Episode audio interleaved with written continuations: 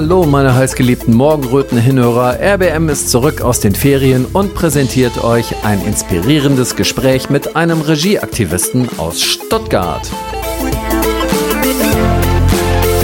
Alexander Tuschinski. Alexander ist mir das erste Mal aufgefallen, als unser Wir sind viele Team nach einer Gethsemane-Kirchendemo, die mit der verschwurbelten Reptilien-Gegendemo, als wir also nach dieser Anti-Reptiloiden-Demo noch locker im Alhambra etwas gespeist hatten. Da saß der Alexander mit Captain Future und sie redeten sich die Köpfe heiß, was man so gemeinsam auf die Beine stellen könnte. Ich saß schüchtern und schweigend daneben und knabberte Chips.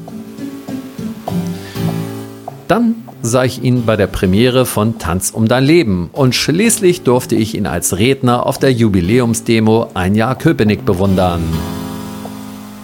Da hatte er mich echt beeindruckt. Ich sagte mir, den muss ich interviewen. Ich sprach ihn an, er sagte zu. Er kam sogar extra dafür nochmal nach Berlin. Das ist doch was.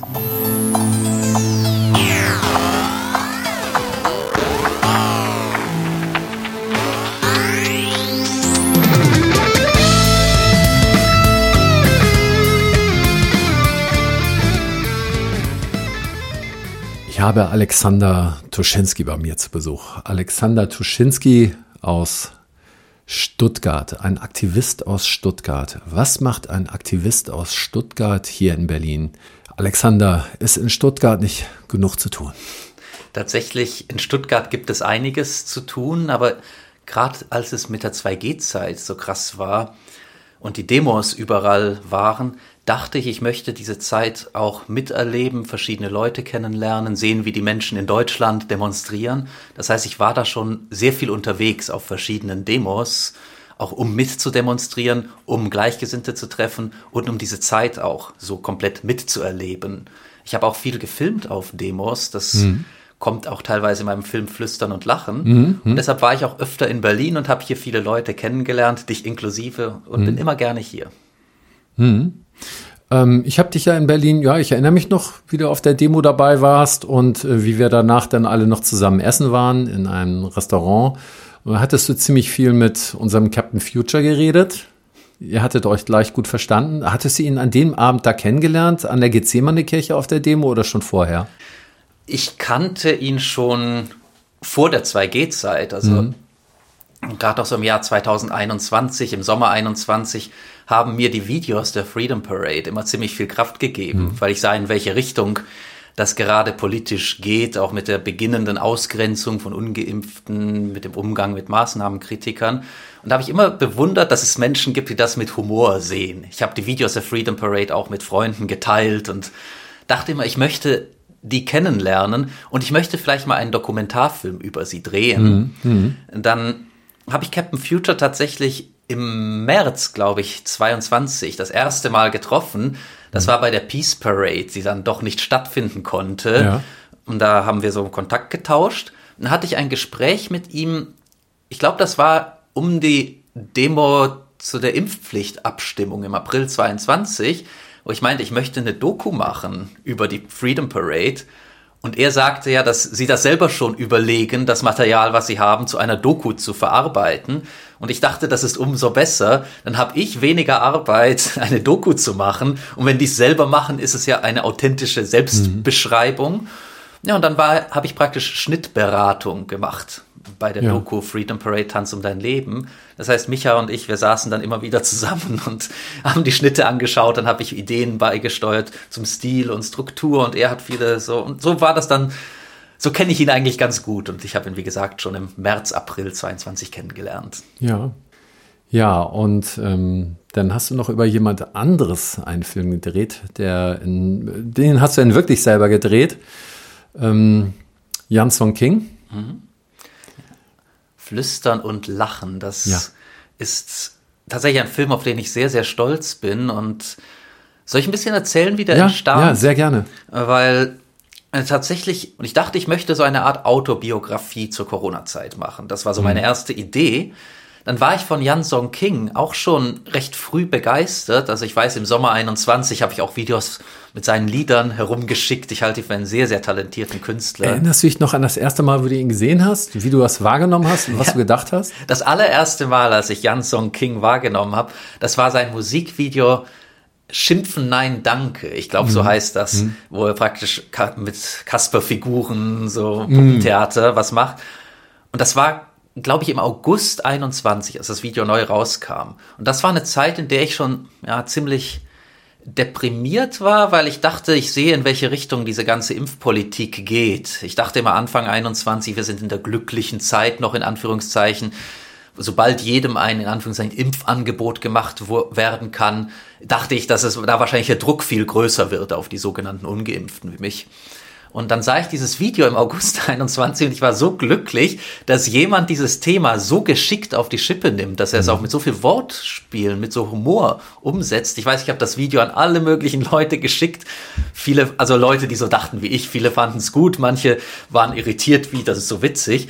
Aber dann dachte ich, das ist ein unheimlich talentierter Künstler, muss ich mir mehr von ihm anschauen. Ja. Habe ich mehr Songs von ihm gehört und dann dachte ich, wer ist das? Ich muss den kennenlernen und habe ihn dann habe dann irgendwann Kontakt zu ihm aufgenommen und wir haben uns das erste Mal Anfang 22 in Dresden bei einer Demo getroffen, haben uns gleich gut verstanden, haben über vieles geredet und ich dachte, man braucht eigentlich ein Porträt über diesen Menschen, weil seine Musik ist so beeindruckend und so viele Menschen kennen seine Musik, aber er hat zugleich auch noch so eine spannende Biografie.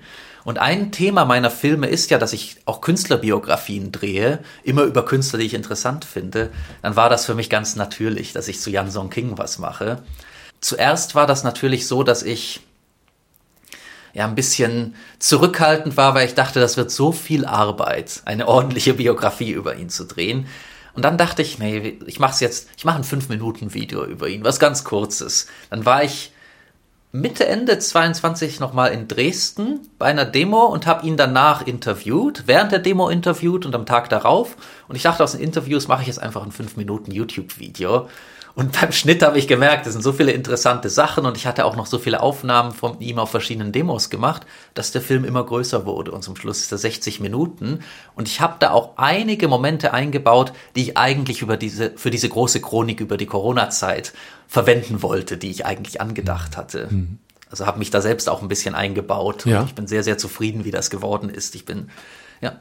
Ich bin sehr zufrieden, dass ich diese Corona-Zeit in dem Film dass ich nicht nur eine Künstlerbiografie habe, sondern dass es auch ein Film ist über die Corona-Zeit, über die Diskriminierung in der 2G-Zeit und das alles aber doch auf eine Art, die das Ganze ernst nimmt und zugleich auch humorvoll betrachtet. Also ich finde, das ist ein Film. Mein Ziel war es, wenn jemand in ein paar Jahren diesen Film sieht oder vielleicht sogar Jahrzehnten, wenn man gar nichts mehr über diese Zeit vielleicht weiß, also ich hoffe, diese Zeit wird jetzt nicht in Vergessenheit geraten, das ist sehr wichtig, ja. aber dass man einfach den Film sehen kann und dass der Film einem auch alle relevanten Informationen gibt. Was gab es für eine Diskriminierung ungeimpfter? Was gab es für Verhalten gegenüber anderen Meinungen? Und so wurde der Film dann ein Gesamtpaket. Naja, aber vor allem mal ein klares Bild von einem Widerständler, äh, so ganz nah Ne? Nicht nur irgendwelche Videos draußen oder irgendwelche Meinungen, sondern ein sehr nahes Bild schon von Jan Song King. Ein sehr persönliches. Ähm, dass man nicht nur eine Meinung hat, sondern auch ein Gefühl zu so einem Menschen, der kritisch gewesen ist und diskriminiert worden ist und auf die Straße gegangen ist und musiziert hat. Das ist auch ein Grund, warum ich allgemein gerne Künstlerbiografien drehe, auch schon vor Corona, weil ich immer denke, man, man, wenn man das Werk von einem Künstler gut findet, ist es doch so spannend, den Mensch dahinter zu kennen. Ja. Was führte dazu, dass das Werk so wurde, wie es war? Bei Jan Song King war, glaube ich, bei einem unserer allerersten Gespräche, hatte er auch schon erwähnt, dass er in der DDR-Zeit noch, als er als Teenager praktisch in die Punk-Szene eingetaucht war, in der DDR. Und ich dachte, das ist so eine spannende Biografie, die auch gegen so viele Vorurteile ist dass man sieht praktisch, er begann in der DDR in der Punk-Szene, war da Musiker in allen möglichen Richtungen und jetzt in der Corona-Zeit ist er auf Demos unterwegs. Und ich finde das ganz, ganz wichtig, dass man eben gerade zeigt, wie viele Menschen aus so verschiedenen Hintergründen dazu eben kommen, in der Corona-Zeit kritisch gegenüber den Maßnahmen zu sein und auch kritisch gegenüber der Impfpolitik. Habt ihr viel zusammen unternommen? Also ihr habt da zusammen im Auto gesessen und äh, habt ihr auch irgendwo äh, zusammen übernachtet in Hotels oder so während der Filmaufnahmen? Äh, oder habt ihr euch nur so punktuell gesehen? Also ist das sehr persönlich gewesen, so diese Drehzeit? Ah, es ist, das ist eine sehr interessante Frage, mhm. weil tatsächlich, wir haben, also wir haben schon einige Stunden immer geredet und wir sind zusammen zur Demo gefahren in Kamenz, was im Film auch mhm. vorkommt. Also, aber ich würde sagen, wir hatten sofort einen sehr guten Draht zueinander. Mhm. Wir haben jetzt nicht so viel Zeit miteinander verbracht. Dresden ist auch nicht so nah an Stuttgart. Aber zum Beispiel, wir treffen uns ein paar Stunden, wir reden ein paar Stunden, am nächsten Tag reden wir wieder ein paar Stunden. Und immer wenn ich Künstlerdokus drehe, habe ich die Kamera griffbereit und filme dann einfach auch oft spontan, natürlich mit Erlaubnis des Gefilmten. Das heißt, manchmal hatten wir so Gespräche, die sich gut entwickelten, also im Auto zum Beispiel hatte ich angekündigt, wir fahren jetzt nach Kamenz. Ich sagte, ich werde da ganz viel filmen, wie wir miteinander mhm. reden. Und mich hat das aber so gefreut, weil das waren so ganz normale Gespräche, wie wir auch so sprechen genau, und die Kamera genau. läuft halt dazu. Genau. Also ich würde sagen, mich hat halt beeindruckt bei Jan Song King, wir haben, wir sind ja beides Künstler. Er ist eben Vollblutmusiker durch und durch. Ich mache Filme, ich schreibe, ich mache auch Filmmusik zu meinen Filmen. Also ich habe mhm. einen Draht zu Musik. Ich habe auch mhm. früher mal dran gedacht, Komposition mhm. zu studieren. Das heißt, ich denke, da haben wir jetzt zu vielem so einen sehr ähnlichen Draht und haben uns auch gleich verstanden. Beim Schnitt des Films war es mir auch sehr wichtig. Ich habe ihm immer wieder Rohschnitte geschickt und ihn auch gefragt, ob er noch Ideen hat, was man reinbauen könnte und so weiter. Mir ist es immer wichtig, wenn ich ein Künstlerporträt drehe, dass das in Absprache mit der dargestellten Person entsteht, dass ich sozusagen auch Ideen spontan noch einbaue. Und da hatten wir auch einen sehr schönen und ja, sehr fruchtbaren Austausch, sehr angenehm. Du hattest mir im Vorgespräch erzählt, dass dieser Film auch irgendwo in den Vereinigten Staaten platziert wurde. Wo war das? Ja, das war in Los Angeles, in Downtown Los Angeles, jetzt im Februar 23 auf dem Hollywood Real Independent Film Festival in einem sehr großen Multiplex-Kino in Downtown LA. Das ist also, was Independent Festivals angeht, schon ein recht bekanntes und recht großes. Ich hatte da auch schon in der Vergangenheit Filme gehabt und die haben jetzt praktisch zwei meiner Filme gezeigt, nämlich Flüstern und Lachen über mhm. Jan Song King ja. und dann noch davor einen Kurzfilm, der heißt einfach Mahnwache. Das war eine Mahnwache hier in Berlin, die von Sabrina Kollmorgen angemeldet mhm. worden war. Und der geht nur so drei Minuten ungefähr. Das war ein ganz spontanes Projekt. Das war Sekunde, ich musste einmal kurz erwähnen, Sabrina Kohlmorgen ist eine Krankenschwester, die hat da als Krankenschwester gearbeitet und ist auch eine sehr aktive Aktivistin, würde ich sagen, in Berlin. Ne? Und hm? das war so was Spannendes, weil ich weiß, als die Mahnwache vor dem Bundesgesundheitsministerium war, ich hatte an, ich war in der Zeit in Berlin gewesen. Das war, glaube ich, gerade die Zeit, in der der Freedom Parade Film Premiere hatte oder in den letzten Zügen war, wo ich halt noch ein bisschen beim Schnitt beraten hatte. Hm. Und ich war da durch Berlin und gegangen und war in der Nähe von dem Ministerium und las in irgendeinem Kanal, dass da heute eine Mahnwache sein soll. Bin da hingegangen. Ich kannte Sabrina Kollmorgen von Demos. Ich wusste, dass sie Reden mhm. gehalten hatte.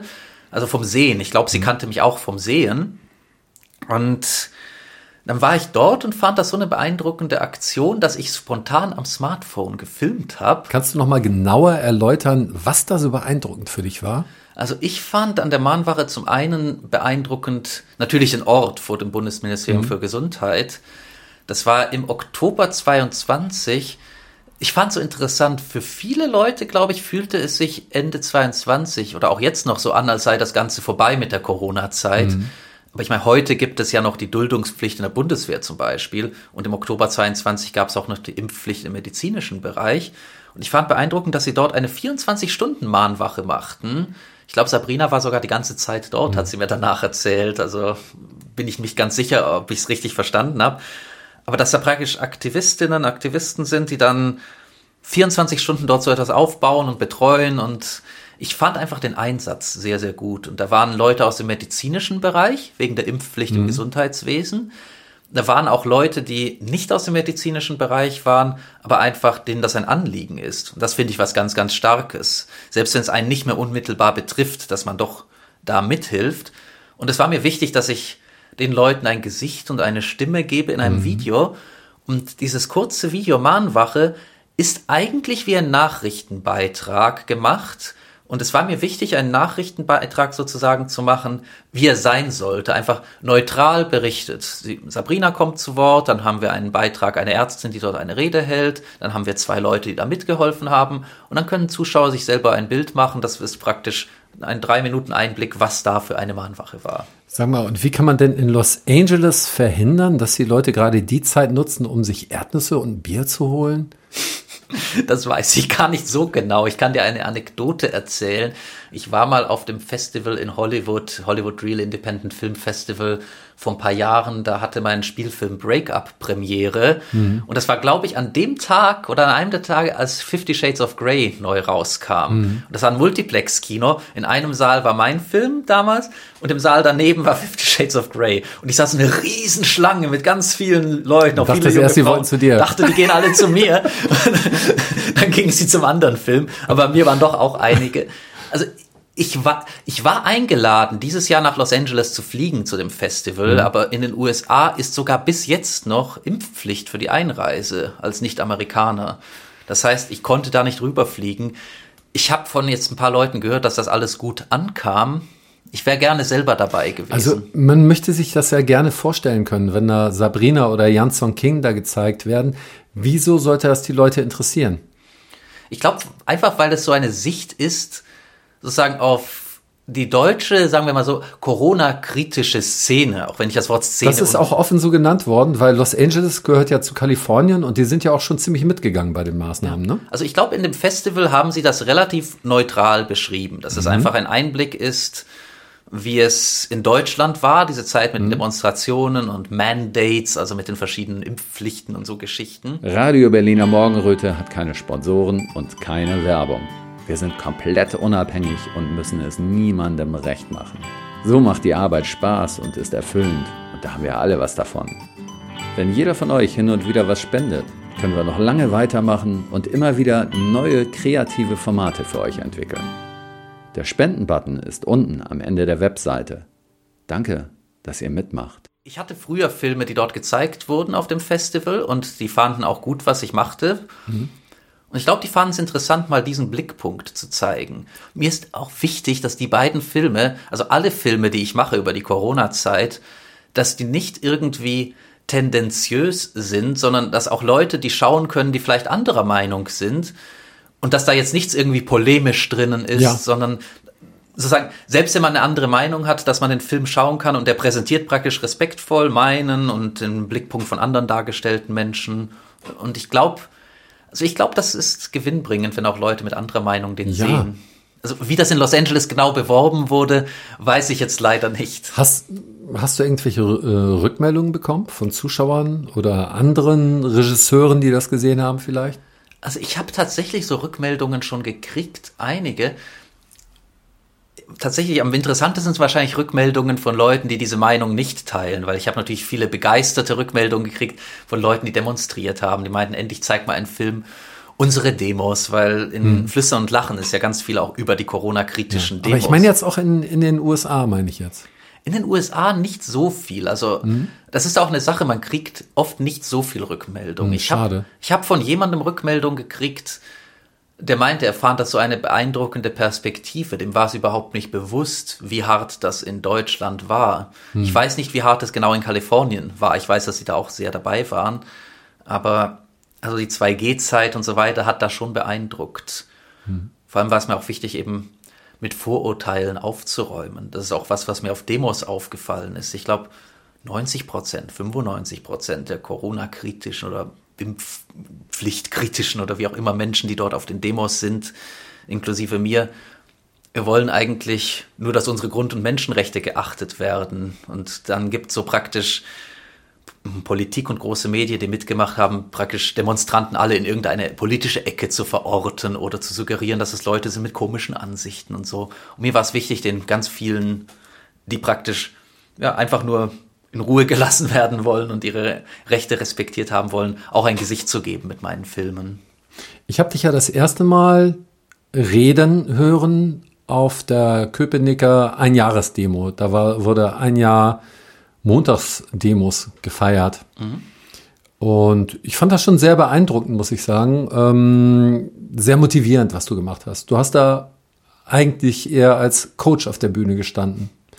Ne? Du warst nicht der Prophet des Schlimmen, sondern äh, du warst ein Motivator für die Menschen. Ne?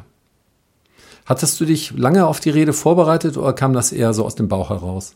Tatsächlich bereite ich mich nie auf eine Rede wirklich vor. Manchmal schreibe ich ein paar Stichpunkte mir vorher auf, aber ich habe ja nie einen Zettel dabei. Einfach, dass ich denke, oh, ich will diesmal über das reden ich mache das meistens spontan, wie es mir einfällt. Ich habe aber immer so ein paar ganz wichtige Punkte. Ich habe das erste Mal tatsächlich, glaube ich, im September 22 eine Demorede gehalten. Habe davor sehr viele Reden auf Demos gehört. Das hat für mich ziemlich Überwindung gekostet, dass ich mich so in die Öffentlichkeit stelle.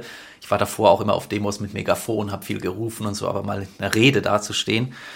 Weil ich dachte, es sind so ein paar Punkte, die ich als Demoredner ganz wichtig finde.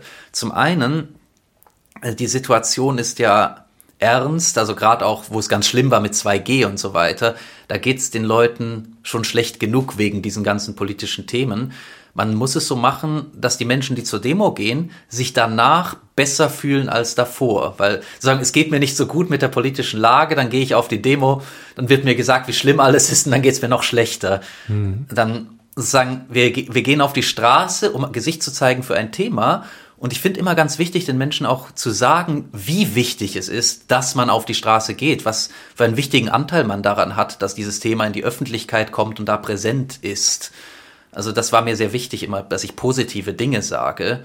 Und ich für mich persönlich auf Demo-Reden sozusagen, ich versuche nie irgendwie auszuführen, warum denken wir, wie wir denken, versuche auch nicht das Publikum irgendwie zu belehren oder so, mhm. weil ich denke, alle, die auf der Demo sind, haben so einen gemeinsamen Nenner. Bei den jetzigen Montagsdemos ist es ja die Aufarbeitung der Corona-Zeit und gerade auch die Friedenspolitik, dass wir keine Waffenlieferungen wollen. Und da ist es für mich wichtig, sozusagen in meiner Rede eine Stimme zu sein, die diesen kleinsten gemeinsamen Nenner benennt. Sozusagen, wir stehen hier aus diesem Grund und dann finde ich es halt wichtig, auch immer zu sagen, warum es so wichtig ist, dass wir da stehen. Ich habe Leute erlebt, die sagen, oh, wir sind nicht genug oder es bringt doch nichts und so. Und ich glaube, das ist nicht ein Sprint, das ist ein Marathon mit den Demos. Das Wichtige ist, dass man durchhält und friedlich und bestimmt weiter Gesicht zeigt, weil nur so kann sich politisch was ändern wenn keiner mehr auf Demos geht, könnte man behaupten, ja, pff, alle sind einverstanden und die kritischen Stimmen sind halt irgendwelche Bots im Internet oder mhm. sonst was. Und mhm. solange halt die Menschen auf Demos präsent sind, es müssen auch nicht riesige Demos sein, kann man es nicht totschweigen. Und was ich ganz wichtig finde, ich weiß noch, das hatte ich, glaube ich, in Köpenick auch speziell angesprochen. Es gibt ja so viele Menschen, die zum Beispiel von Demos streamen oder jetzt auch mhm. hier wie, wie bei dir, die ein freies Radio machen, die Berichte machen. Und das ist so wichtig, sozusagen die freien Medien, die darüber berichten. Eine Demo muss nicht einmal so groß sein. Es wird darüber berichtet, man kann viele Leute erreichen und solange man hinkriegt, dass es immer wieder sichtbar ist, es gibt viele Menschen, die auf die Straße gehen, tut man was Gutes, hm. tut man was Wichtiges. Genau. Hm. Das ist mir wichtig, dass das auch in den Reden rüberkommt. Ja, also du hast oft das Wort Wichtigkeit äh, erwähnt. Äh, für mich ist aber auch viel Wertschätzung durchgekommen und das ist wichtig, die Wertschätzung der Menschen da, mhm. dass wir nicht nur irgendwie 97, 98, 99 oder 100 Menschen sind, sondern dass jeder einzelne wirklich wertvoll ist, der dahin geht und sich auch und dass das nicht nur Gelaber ist, sondern dass das eine wirkliche Wertschätzung ist. Ne? Jeder einzelne Mensch, der sich der ja aufsteht, der sagt, nee, ich gehe dahin, ich bleib jetzt nicht zu Hause, ich unterstütze das durch meine eine Person. Ne? Ganz egal, ob es nachher zehn, ob es hundert, ob es tausend sind. Ne? Und das ist bei dir bei der Rede aber auch irgendwie. Man hat sich besser gefühlt danach, man hat sich wertgeschätzt gefühlt. Das freut mich, dass du es so siehst, weil das ist mir auch immer wichtig, als es war so ein Gedanke, den ich tatsächlich schon zu Beginn hatte, wo ich auf Demos ging. Ich habe mich ja relativ spät getraut zu demonstrieren. Mhm. Also Dezember 21 war ich das erste Mal. Ja, da hast du es gerade noch eben geschafft. Genau, war ich in Hannover bei der ersten Demo, weil ich dachte, oh, damit niemand mich erkennt. Wer weiß, wie mhm. die Leute reagieren, wenn man mich in Stuttgart erkennt. Mhm. Aber dann merkte ich ziemlich schnell, nein, es, ist, es fühlt sich so richtig an, für seine Überzeugung auf die Straße zu gehen. Also ich kann Leute sehr gut verstehen, die zögern noch. Mhm. Und dann habe ich halt, war ich auch in der 2G-Zeit noch auf ganz, ganz vielen Demos das heißt, ich weiß auch, was für eine Überwindung oft dazu gehört, auf eine Demo zu gehen. Und ich finde, das ist eben das Wichtige. Wenn da jetzt Menschen stehen, seines zehn, seines hundert, auch wenn es eine ganze Menschenmenge ist, jeder und jeder Einzelne hat ja so eine Vorgeschichte. Genau. Und für manche ist es vielleicht das erste Mal, dass sie überhaupt Gesicht zeigen auf der Straße. Andere machen das schon länger. Und ich denke immer vor allem, mich wurde mal angesprochen, das habe ich auch in der Rede erzählt. Jemand hatte gefragt, hast du nichts Besseres zu tun, als, keine Ahnung, Samstagnachmittag da zu demonstrieren?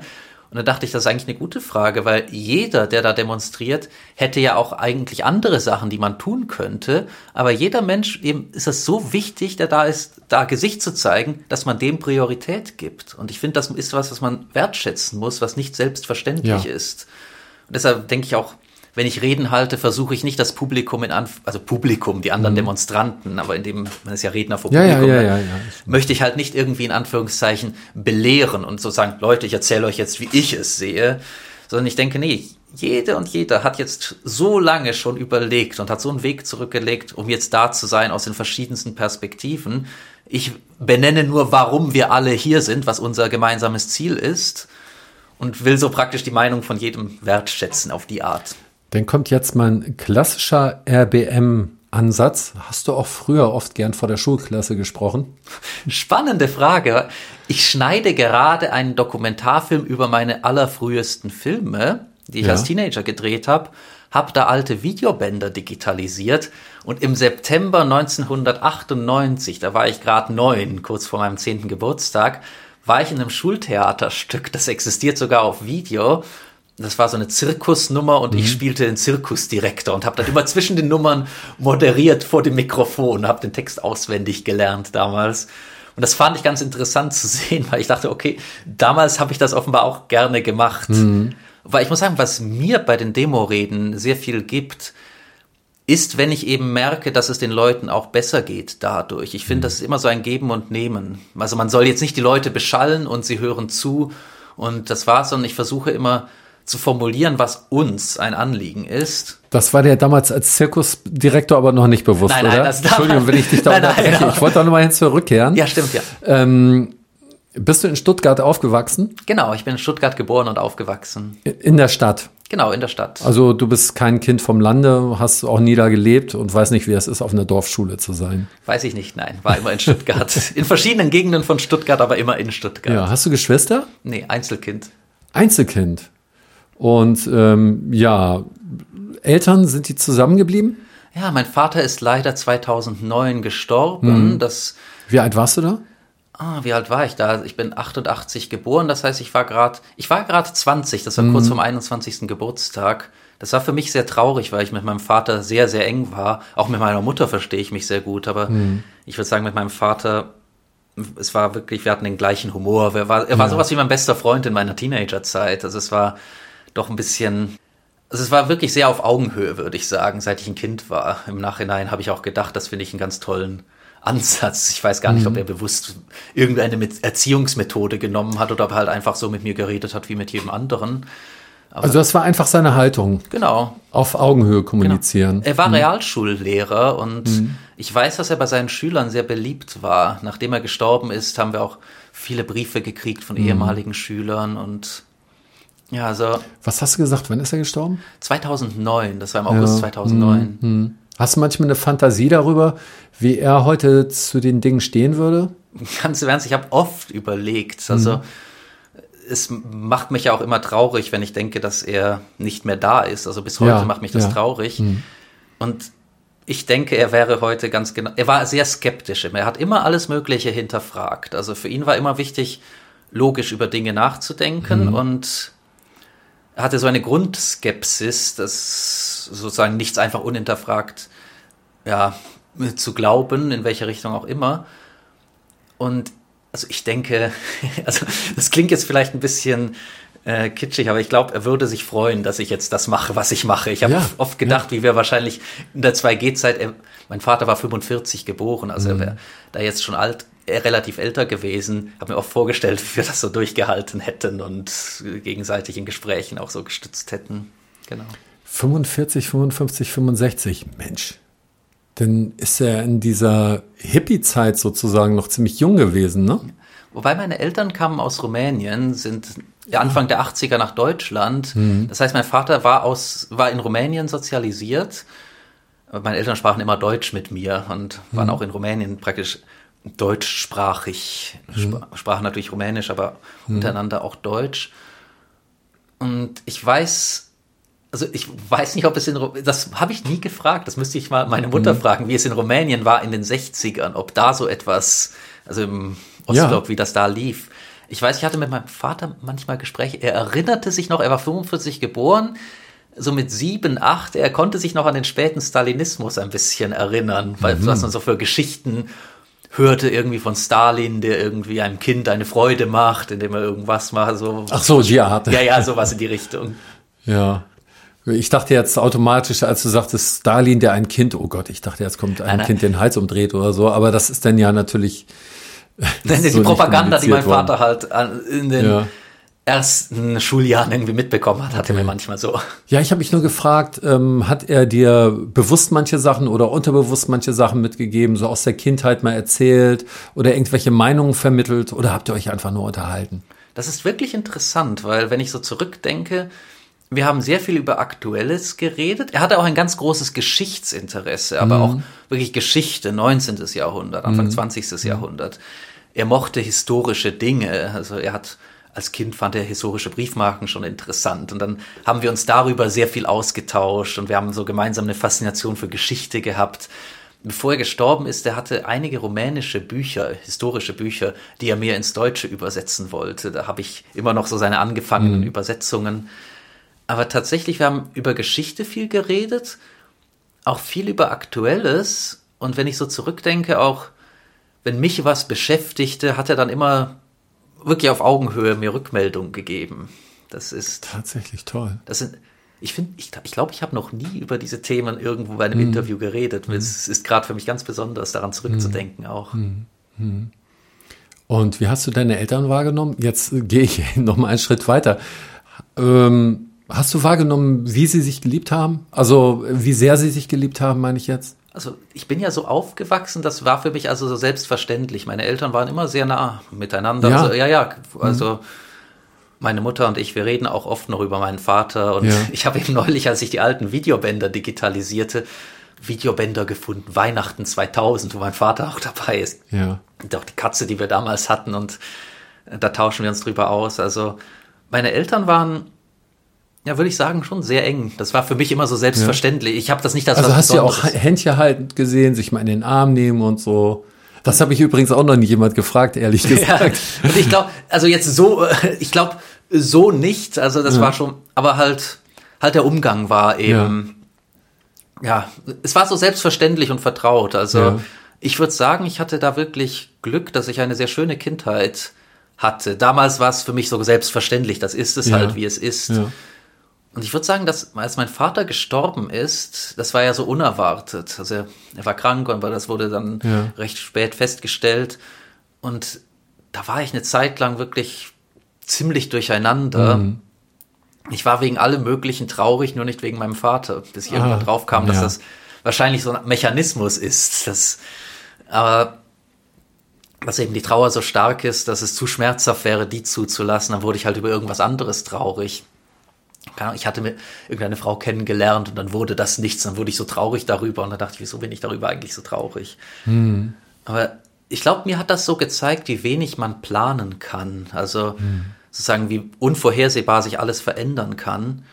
Und deshalb versuche ich möglichst immer aus dem Moment das Beste zu machen, weil man nicht weiß, was noch kommt. Ja. Natürlich jetzt nicht nur in den Tag hineinleben, ich mache ja auch Pläne, wenn ich auch Filme ja, ja, drehe. Ich muss auch sagen, die Corona-Zeit, ich habe ja mit vielen Leuten gesprochen, gerade auch in der 2G-Zeit hatte ich ja einige, mit denen ich da Kontakt hatte, die gleichgesinnt mhm. waren. Ich glaube, ich bin damit ein bisschen besser klargekommen als manche, die ich getroffen habe, weil für mich Veränderung gar nicht so war. Also ich bin irgendwie damit klargekommen mit Veränderung. Ich habe so gedacht, okay, jetzt haben wir weniger Freiheiten, jetzt müssen wir so zusammenhalten und versuchen zu demonstrieren und so mhm. weiter das sah ich eher so als eine gegebene Tatsache und ich traue nicht so sehr hinterher, sondern ich versuche dann immer im Augenblick zu sein. Ich glaube, das habe ich tatsächlich durch den Tod meines Vaters, mhm. ist so diese Einstellung gekommen, weil ich gemerkt habe, wie immer alles sich ändern kann. lieber nicht groß planen in die Zukunft, lieber versuchen aus dem Moment das Beste zu machen, egal was er bringt. Mhm. Jetzt nochmal zum Verhältnis zu deiner Mutter, will ich auch nochmal einfach fragen. Ähm, du sagst, ihr versteht euch heute noch gut und genau. redet viel über euren Vater. Hat sie beruflich auch irgendwas gemacht oder Hausfrau von Realschullehrer? Nein, nein, sie ist Architektin, freie Architektin. Also. da haben wir wieder, da haben wir die Radio Berliner Morgenröte Vorurteilskette schon wieder um ein Glied erweitert Echt? eben gerade. Ist es ein Vorurteil? nein, äh, dass, äh, dass ich jetzt einfach dachte, er hätte den Job und sie wäre Hausfrau. nein, gar nicht. Meine Mutter hat in Texas einen Master gemacht in an die University of Austin, bevor ich geboren ja, war. Ja. Und wir reden tatsächlich sehr viel und es ist alles. Ich rede halt über meinen Vater so besonders viel, weil er eben 2009 gestorben ist ja. und ich das Andenken so hoch halte. Ich glaube, das ist generell eine Sache, wenn jemand verstorben ist, redet man eher. Ja. Mit meiner Mutter habe ich auch ein sehr gutes Verhältnis. Also ist sie beruflich noch aktiv? Genau, sie ist aktiv. Als Architektin hast du gesagt. Genau, sie hat ein Online-Portal, in dem sie praktisch ja, Architekten mit Fachleuten zu bestimmten mhm. Bereichen in Verbindung bringt und mhm. genau. Toll. Und ähm, wie bist du in der Schule so mit den Mitschülern klargekommen? Bist du gehänselt worden? Hattest du gehänselt? Warst du Klassensprecher, Schulsprecher? Bist du mal aus dem Klassenraum rausgeflogen? Du stellst gute Fragen. das, ich glaube wirklich, das ist das erste Mal, dass ich über all diese Themen je rede. Nee, also in der Schule, ich war, sagen wir, ich, mir war immer wichtig, ich hatte ein gutes Verhältnis zu den Lehrern und ich war, man könnte schon sagen, sehr brav. Ja. Und ich hatte immer ziemlich gute Noten, das sage ich nur, ich ja. war manchmal eher so ein Außenseiter. Ja, ja. Interessanterweise glaube ich, dass ich diese, dass ich immer noch, ich mache ja so viele Sachen und komme so in verschiedene Konstellationen rein und ich mache mal einen Film mit welchen und mal so und ich wechsle immer so das soziale Umfeld, komme mit Leuten klar, komme mit anderen klar und so.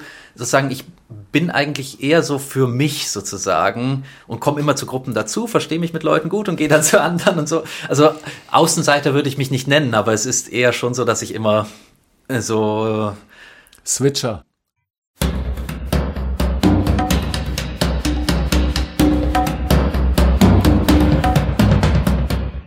Die Radio Berliner Morgenröte Glücksfee Sabrina hat uns einen Shop eingerichtet.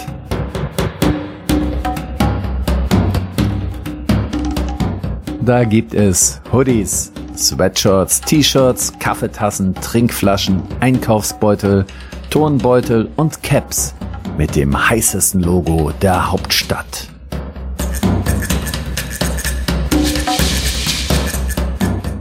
Und für die Rückseite mit dem legendären Morgenröten-Motto Klar sehen, Querdenken, frei reden, RBM hören.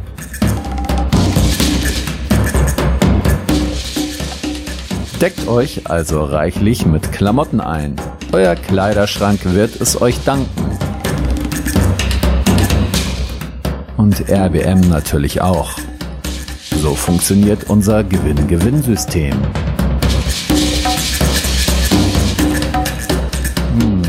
Und wenn alles gut läuft und wir es schaffen, unsere Welt schöner und liebevoller zu gestalten,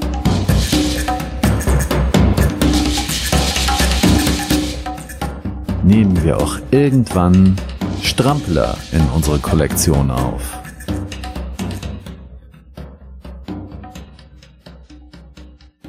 Also ich glaube, ich persönlich bin zum Beispiel nicht ein Vereinsmensch oder so mhm. etwas. Ich habe nichts gegen Vereine und so, aber ich persönlich bin immer sehr unabhängig und mir macht es immer Spaß, auch wenn ich auf Demos rede. Dann sehe ich die Menschen, die sich da gefunden haben, die seit Monaten demonstrieren und ich finde das immer sehr toll.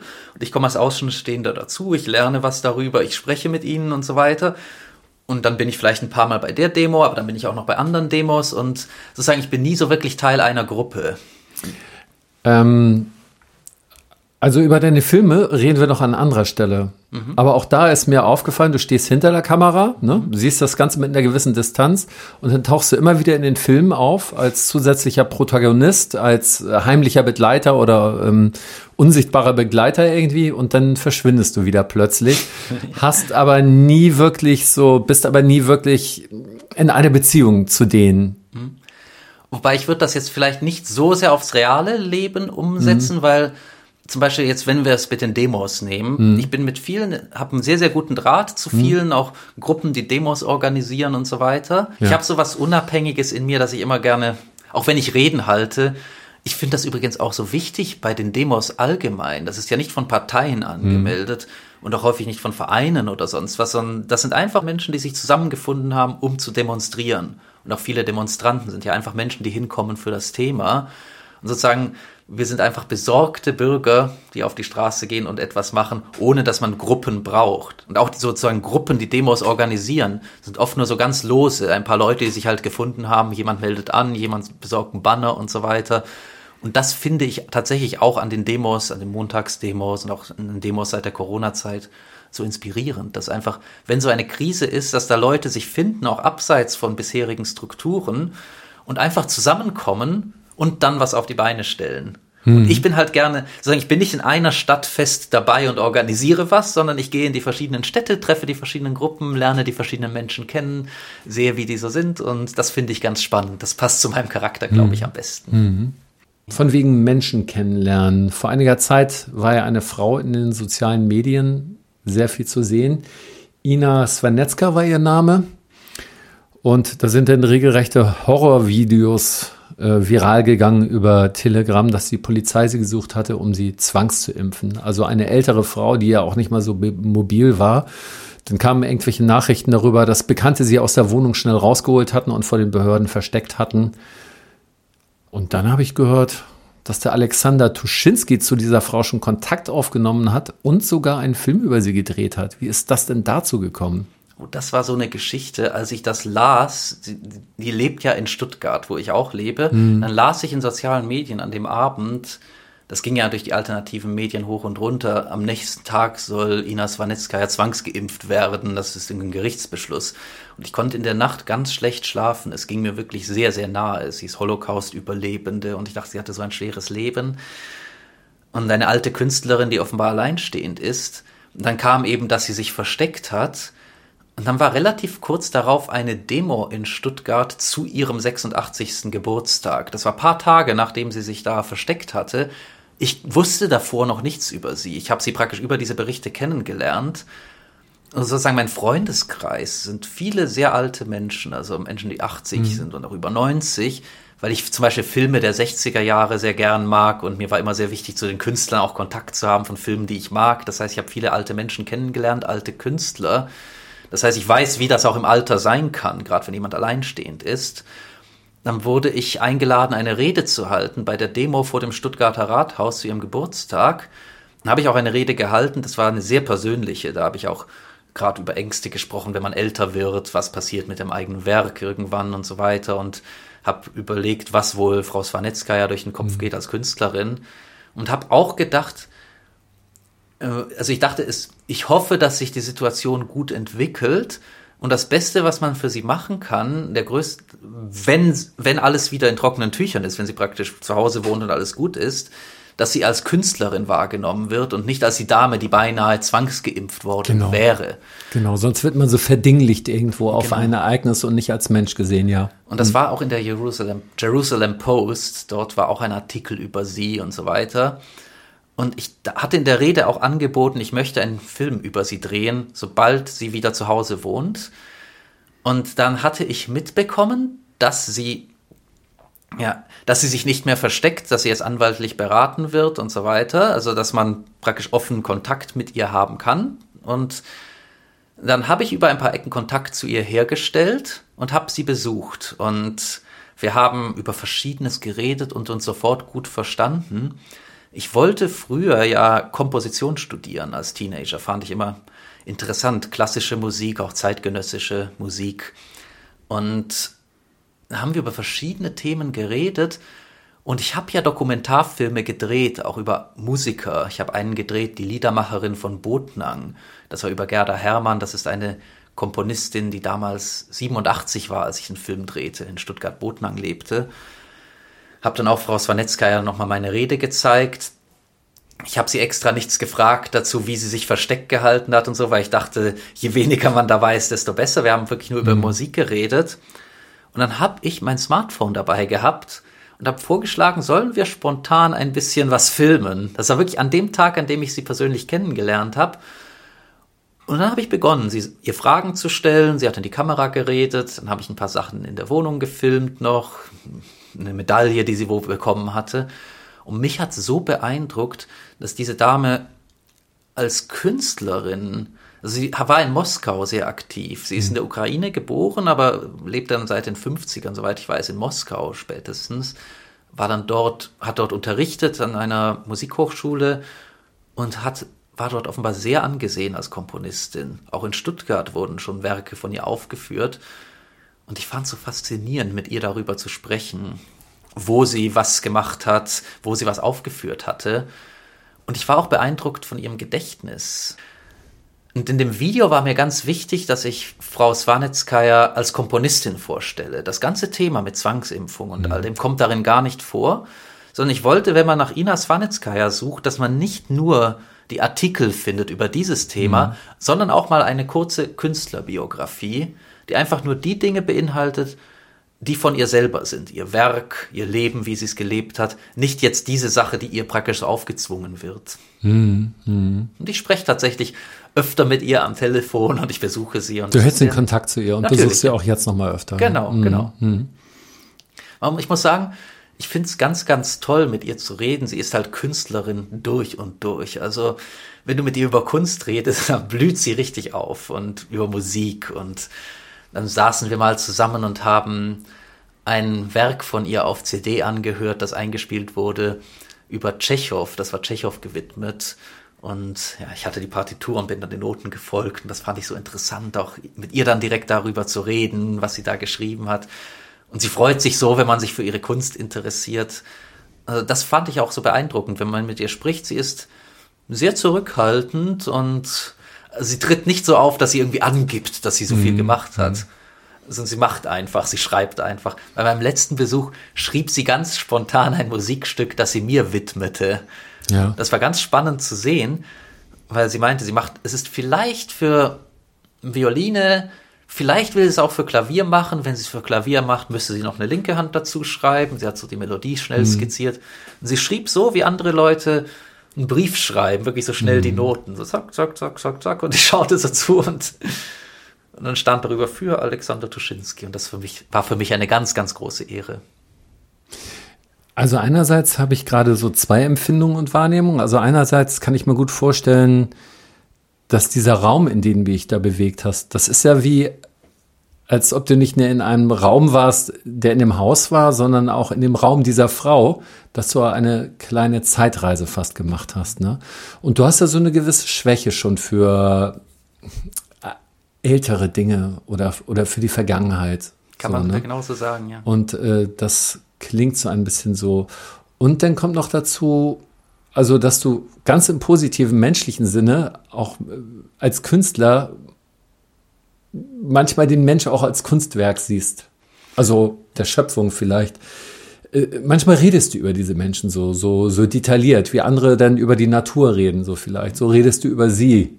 Ich glaube, das ist ein ganz interessanter Punkt. So habe ich es noch nie gesehen, mhm. aber das passt vielleicht. Ich finde immer, der Kunstbegriff ist auch ganz interessant, weil ich habe das Gefühl, nicht nur das, was man klassisch als Kunst bezeichnet, muss mhm. man als Kunst sehen oder sozusagen Kreativität kann sich auch verschieden ausleben. Also manche Menschen haben ein Leben, das in sich ein Gesamtkunstwerk ist, auch wenn sie nichts mit dem zu tun haben, was vielleicht als Kunst in Anführungszeichen gesehen wird. Und ich glaube, das ist auch ein Grund, warum ich Dokumentarfilme überwiegend über Künstler drehe, nicht nur über Künstler. Mhm. Ich habe mal einen Film gedreht über Harry Katz, das ist ein Holocaust-Überlebender, wobei ich mag es nicht, jemanden darauf zu reduzieren. Es war ein, ja. ein Herr mit einem sehr spannenden Leben, der in, als Kind in Shanghai praktisch den Holocaust überstanden hat. Die Familie ist nach Shanghai geflohen, wo mhm. dann offenbar einige jüdische Menschen unterkamen im Krieg. Und und der hatte auch einfach so ein spannendes Leben. Und oft sehe ich Menschen, die ich einfach spannend finde, die so in so einer spannende, so eine spannende Welt sich aufgebaut haben um sich mhm. herum, dass ich denke, ich muss das dokumentieren, sonst sind die Menschen irgendwann weg und das ist dann nur noch in der Erinnerung. Mhm. Also tatsächlich so begannen auch meine ersten Dokumentarfilme. Also ich plane nie wirklich meine Karriere. Ich denke mhm. mal, was ich als nächstes mache, was interessiert mich gerade. bei Dokumentarfilmen bin ich gerade so zurückhaltend, weil das immer so viel Arbeit ist. Und es gibt so viele faszinierende Menschen. Ich muss da aufpassen, mich nicht zu übernehmen, sonst mache ich nur noch Dokumentarfilme ja. und mache nichts anderes in meinem Leben. Aber wenn ich so denke, zum Beispiel Gerda Herrmann, die Liedermacherin von Botnang, die ich 2019 porträtierte, die hatte auch ein ganz spannendes Leben, hatte. Kannst du noch mal Botnang kurz erwähnen, was das bedeutet? Botnang, Stuttgart-Botnang ist ein Stadtteil von Stuttgart einfach. Kennt hier in Berlin kein Schwein, Stimmt, außer die Schwaben. ich habe es jetzt, das, also Stuttgart-Botnang ist der Stadtteil und ich nannte den Film die Liedermacherin von Botnang. Okay, ist das so ein Kreuzberg von Stuttgart oder was? ich, ich weiß nicht genau, wie man Kreuzberg definieren würde, aber okay. Also es ist jedenfalls, der lief auch in den USA, The Songwriter of Botnang. Ja, ja. Haben, oh ja. Es wurde, das, der war tatsächlich recht erfolgreich, was mich sehr gefreut hat, weil das auch eine einfach sehr freundliche, sehr nette, liebenswürdige alte Dame ist, die ein mhm. ganz spannendes Leben hatte. Und ich finde immer, gerade auch bei Künstlern, das Werk ist ja eine Facette, aber es ist ja etwas, was dazu führt, dass ein Mensch dieses Werk erschafft. Mhm. Und ich sehe das immer so als eine Art Gesamtschau. Und das wird dann immer alles so miteinander verwoben. Das war ja auch bei Jan Song King so, dass wir auch Diskussionen haben über sein Aufwachsen in der DDR und anderes und so weiter. Und das führt dann alles zu dem. Und bei Ina Swanitskaya ist es auch so, ich höre dann Namen. Sie erzählte mir von ihrem Lehrer Alexander Tschugajew, der ein Schüler bei Schostakowitsch war. Schostakowitsch ist mir natürlich ein Begriff. Alexander Tschugajew kannte ich noch nicht. Dann habe ich ihn recherchiert und ich fühle immer so, dass ich da auch wieder in andere Zeiten eintauche, genau. Menschen kennenlerne. Und ich finde, das ist auch etwas von Wertschätzung, wenn jemand verstorben ist, wie zum Beispiel jetzt ihr ehemaliger Lehrer, mhm. dass man dann sich nochmal mit dem Menschen beschäftigt. Ich finde das immer wichtig, Erinnerungen hochzuhalten. Wertschätzung und äh, Wertschöpfung würde ich auch sagen, auch für sich selber. Man, man bereichert sein Leben ja auch, ne? Ich glaube auch. Sein eigenes, ganz stark. Die Vergangenheit hat so viele, also es sind so viele Dinge, die in der Geschichte wieder und wieder passieren. Also mhm. ich meine jetzt nicht nur irgendwelche schlimmen oder politischen Dinge, auch emotionale Dinge und sozusagen man kann sehr viel daraus lernen, auch indem man sich mit anderen Zeiten, anderen Menschen beschäftigt. Ja, aber was ich jetzt auch meine, wenn du mit den Menschen zu tun hast, die schon etwas älter sind, dann bekommst du ja, ja, ich will nicht nur sagen Lebenserfahrung, sondern auch Weisheit und letztendlich, man spürt ja auch so eine gewisse Würde denn auch. Ja. Ich muss auch sagen, ja. die Menschen, die ich porträtiere, ich habe für mich keine Regeln, es ist immer so intuitiv. Mhm. Aber es hat sich so rauskristallisiert, eigentlich alle, die ich interviewe, sind sehr bescheidene Menschen im mhm. Auftreten. Also sozusagen, ich mache keine Dokus über in Anführungszeichen Selbstdarsteller, mhm. sondern es sind meistens Menschen, die, also auch gerade Künstler, die sagen, ich mache halt meine Kunst, aber ich will gar nicht so selber im Vordergrund stehen. Und das reizt mich dann immer, weil ich denke, jetzt ist es meine Aufgabe, diesen Menschen mal zu porträtieren. Und ich glaube, das sind dann auch immer so besonders sympathische Porträts. Mhm. Und was ich mitgenommen habe, tatsächlich von vielen, vielen dieser Menschen, die ich da porträtiert habe, ein Freund von mir in der kalifornischen Wüste, Roger Ball, der lebt in einer fast mhm. Geisterstadt. Mhm. Die Doku war sogar bei den Oscars eingereicht. Das war mhm. 2018. Aber von all diesen Menschen nehme ich eine gewisse Gelassenheit mit. Das ist mir so aufgefallen. Ältere Menschen, die so viel erlebt haben und auch teils hochdramatische Dinge erzählen aus ihrem Leben. Ja. Also gerade auch Menschen, die im Krieg aufgewachsen sind, egal welche Geschichte sie da hatten und dann sind die so ganz entspannt und man erzählt von irgendwelchen emotionalen, dramatischen Dingen, die einen beschäftigen und oft kommt da so eine ganz gelassene Reaktion.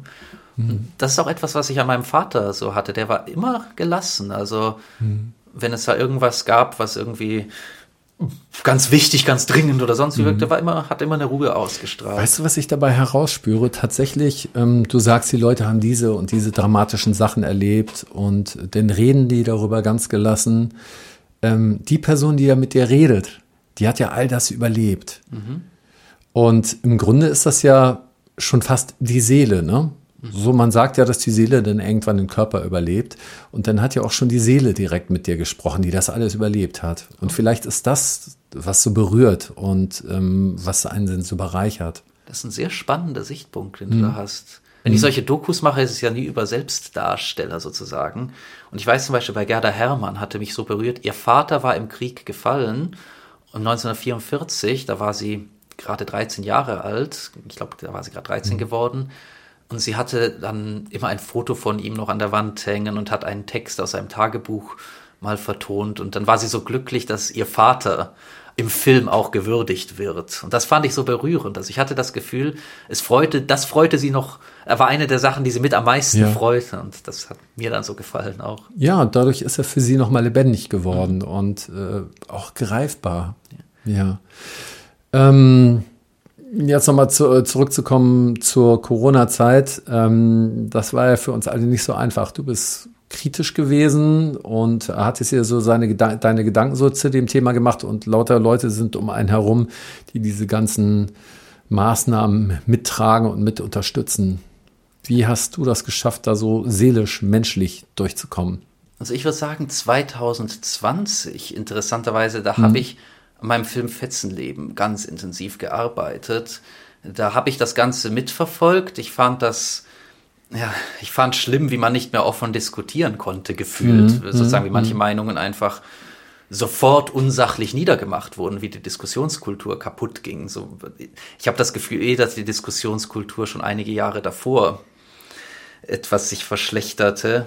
Und, aber ich arbeitete so an, intensiv an dem Film Fetzenleben, dass ich ja da gar nicht so sehr davon betroffen war. Ich war halt viel zu Hause, habe geschnitten 2021, also ich muss sagen, das mit der Impfung hat mich sehr, sehr betroffen gemacht, schon von Anfang an, als das dann kam, weil ich dachte sozusagen, ich will mir das nicht holen. Das, und ich finde auch immer, das ist etwas, das muss man noch nicht einmal begründen. Also mhm. viele Leute kommen in so ein Rechtfertigungsding. Warum lass ich, oder musste sich ja rechtfertigen gesellschaftlich, mhm. warum lässt du dich nicht impfen? Aber wenn man ein Medikament nicht will, soll man es einfach nicht holen.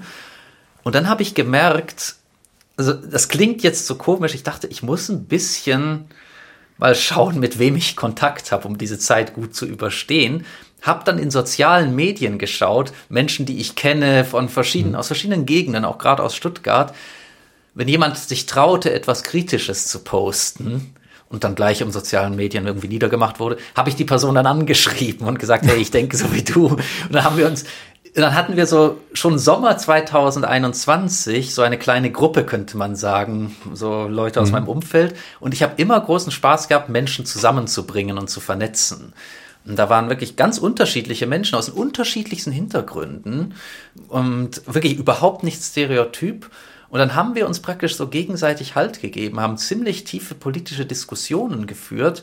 Und was ich ganz wichtig fand, das war um eine Zeit, ich muss sagen, ich war da echt das hat mich psychisch auch selber mitgenommen. Ich, ich wusste, also ich will mich nicht impfen lassen und da gibt's keine Frage. Und es war für mich auch irgendwie, ich habe mir das mal so klar gemacht, okay, es gibt keine Situation, in der ich mir diese Substanzen holen will. Ich bin da skeptisch, ich will die nicht fertig.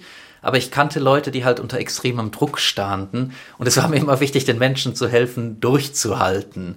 Also sozusagen, ich hatte dann Menschen, mit denen ich tatsächlich fast täglich telefoniert hatte und dann, wo man sich, das verarbeitet hat, den Druck, der da kam. Und ja. wo ich dann auch versucht habe, Menschen zusammenzubringen, dass irgendwelche Leute sich neu befreunden, die sich vorher nicht kannten und so.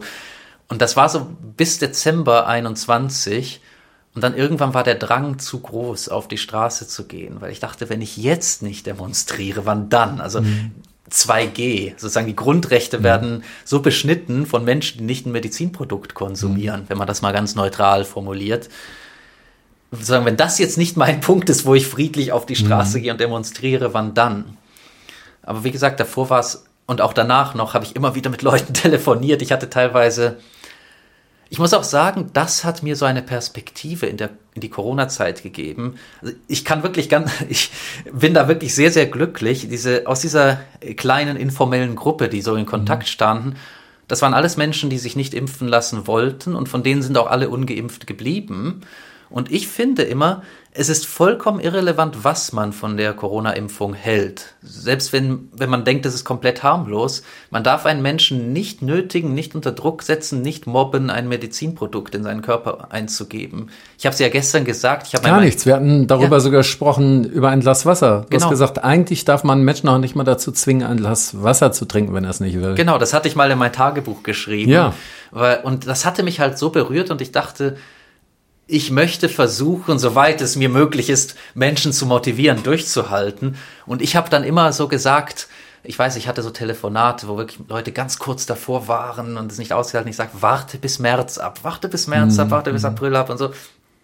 das war einfach so eine Hochrechnung, die ich im Kopf gemacht hatte, so eine Vermutung. Und ich bin froh, dass es eingetreten ist, dass tatsächlich März, April 22 dann alles so zurückgefahren wurde. Aber ich habe immer wieder so gesagt, warte noch ein bisschen, halte noch ein bisschen mm, durch. Mm. Weil ich, mir hätte es einfach sehr wehgetan, dass ich sehe, die Menschen, die mir jetzt nahe geworden sind, wirklich ganz unabhängig davon, ob man denkt, dass die Impfung gut ist, dass mm. sie problematisch ist, dass da jemand so psychisch zerbrochen wird, dass man ihn praktisch zu einer medizinischen Behandlung nötigt, die er nicht will. Und ich habe halt, was mich halt so, und das ist vielleicht ein ganz guter Punkt auch jetzt noch zum Schluss, weil was mir oft durch den Kopf geht, wir hatten, wir waren praktisch so eine lose Gruppe von Menschen, die einander hatten und sich Kraft gegeben haben, da durchzuhalten.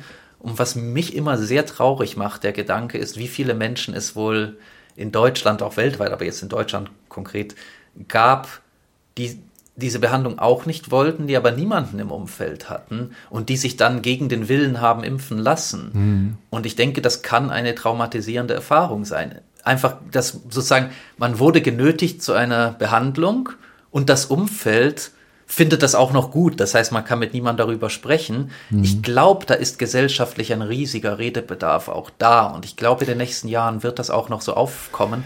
Ja. Deshalb finde ich auch wichtig, nicht in geimpft und ungeimpft zu unterscheiden, nee, nee, nee. sondern sozusagen ein offenes Ohr zu haben für alle. Das ist, sind wirklich sehr bedauernswerte Menschen, die ja niemanden gefunden haben, der für sie da war. Weil, wie du schon gesagt hattest, es geht nicht um die Impfung oder es geht nicht um einen Schluck Wasser. Ja. Das geht darum, dass Leute zu einem sagen, wenn du das nicht machst, dann. Und dass man, ne, das reicht. Da kannst du alles einsetzen. Und wenn die das dann machen, nur um nicht ausgegrenzt zu werden und nicht ihren Arbeitsplatz zu verlieren oder noch viel schlimmer, um nicht ihre Familie zu verlieren oder von den Menschen verlassen zu werden, von denen man bisher gedacht hatte, da wäre Liebe da. Ich meine, darum geht das doch, ne? und so das hast du durch dein Glas Wasser wirklich mir nochmal sehr klar gemacht. Ich finde, es ist ein wichtiger Aspekt, dieser Zwang, weil ich glaube, mhm. das ist etwas, was vielleicht kann das auch, also mir ist es manchmal gelungen, in Diskussionen da ein bisschen das Eis zu brechen, weil es ist doch oft sehr verhärtet, mhm. wenn man mit Leuten spricht, die da ganz anders ticken. Es geht mir um die Freiwilligkeit. Also sozusagen, mhm. man hat zum Beispiel die Maskenpflicht gehabt und wirklich mit Sanktionen belegt, wenn man keine Maske trägt. Also wirklich die Leute praktisch gezwungen, Maske zu tragen. Und deshalb sind praktisch die, die das nicht gut finden, sozusagen mehr oder weniger gezwungen gewesen, viele Argumente zu finden, warum das nicht gut ist und so weiter. Wäre es immer rein freiwillig gewesen. Ich glaube, das wäre was ganz anderes gewesen. Wenn jemand eine Maske tragen will, ich muss es ja nicht gut finden, aber dieser Zwang, der da war, das ist, glaube ich, der mhm. große Punkt. Auch mit ich glaube auch mit der Impfgeschichte, wer sich wirklich die Impfung holen wollte. Ich meine, es ist natürlich eine andere Frage, wie mhm. offen man darüber berichtet hat, über mhm. die potenziellen positiven und negativen mhm. Effekte. Aber ich glaube, also ich möchte wirklich die Behauptung aufstellen, bis August 21 haben sich alle die Impfung geholt, die sie wirklich unbedingt wollten. Mhm. Ich, ich denke wirklich so ab August, so vielleicht sogar Ende Juli, Anfang August 21, haben sich Leute hauptsächlich wegen mehr oder weniger Druck geholt. Sei es auch nur, genau. ah, ich will reisen, mhm. jetzt hole ich es mir, oder wo es ja mit 2G ganz schlimm war. Und eben die Freiwilligkeit ist das Wichtige. Und, genau, ja, die Freiwilligkeit ist das Wichtige. Mhm. Gut, dann freue ich mich auf das Gespräch mit dir über deine Filme, die ja auch ja auf ähnlichen und teilweise auf anderen Ebenen gesellschaftskritisch sind und sich mit Themen wie zum Beispiel Revolution und Liebe und Beziehungen auseinandersetzen. Ich freue mich. Bis dahin erstmal herzlichen Dank, mein Lieber. Danke dir.